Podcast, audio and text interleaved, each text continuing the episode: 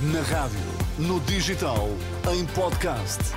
Música para sentir, informação para decidir.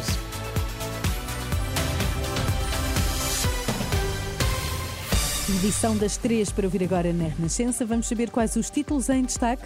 Os três detidos da Madeira saíram em liberdade com termo de identidade e residência após mais de 20 dias detidos. O Presidente da Assembleia da República diz perplexo com a detenção do Presidente da Câmara da Madeira. Pedro Nuno Santos considera que a justiça está a funcionar no caso das investigações da Madeira.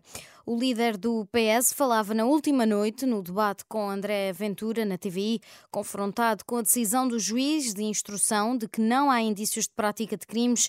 Pedro Nuno Santos diz que é preocupante o tempo de detenção dos três envolvidos. Obviamente que o caso uh, preocupa, obviamente também me preocupa que estejam uh, 21 pessoas, este, 21 pessoas estejam 21 dias uh, detidas, isso também obviamente que me preocupa, mas eu presumo que tenha sido o tempo necessário necessário para que o juiz de instrução sinta segurança naquilo que produziu. O Ministério Público já anunciou que vai recorrer. O que isto nos diz é que nós temos a justiça a funcionar e isso é muito importante para a nossa democracia e para o nosso Estado, Estado de Direito.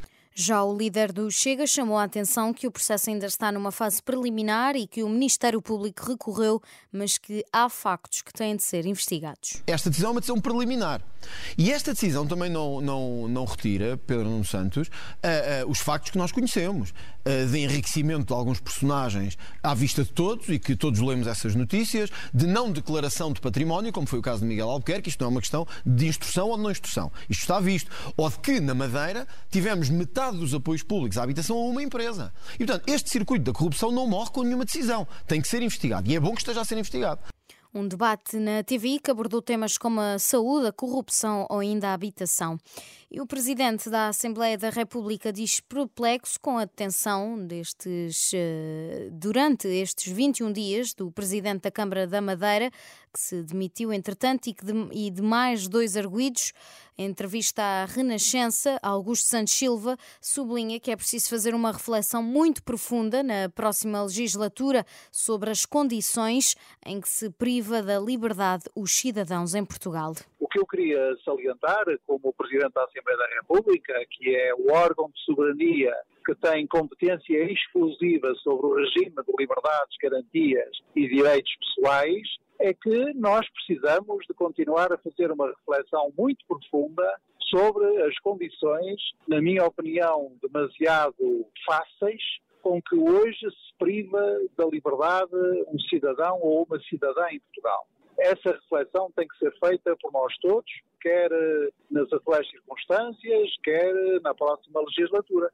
Nesta entrevista ao jornalista Pedro Mosquito, o Presidente da Assembleia da República recorda outros casos, como as buscas à sede do PSD, à casa de Rui Rio, mas também os meses já passados desde o célebre parágrafo da Procuradoria, Procuradoria Geral da República, que levou António Costa a apresentar a demissão sem que exista notícia de qualquer desenvolvimento.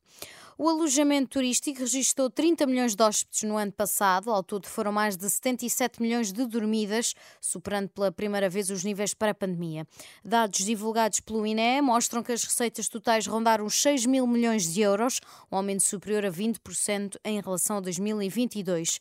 Os maiores crescimentos ocorreram nos Açores, na Grande Lisboa e no Norte, quanto aos passageiros nos aeroportos portugueses, ultrapassam os 67 milhões e meio em 2023, o novo recorde de tráfego. Nos Estados Unidos, um tiroteio fez pelo menos um morto e 22 feridos. Segundo o jornal The Guardian, entre os feridos estão oito crianças. O último balanço diz também que a polícia deteve três pessoas envolvidas neste tiroteio durante um desfile dos Kansas City Chiefs.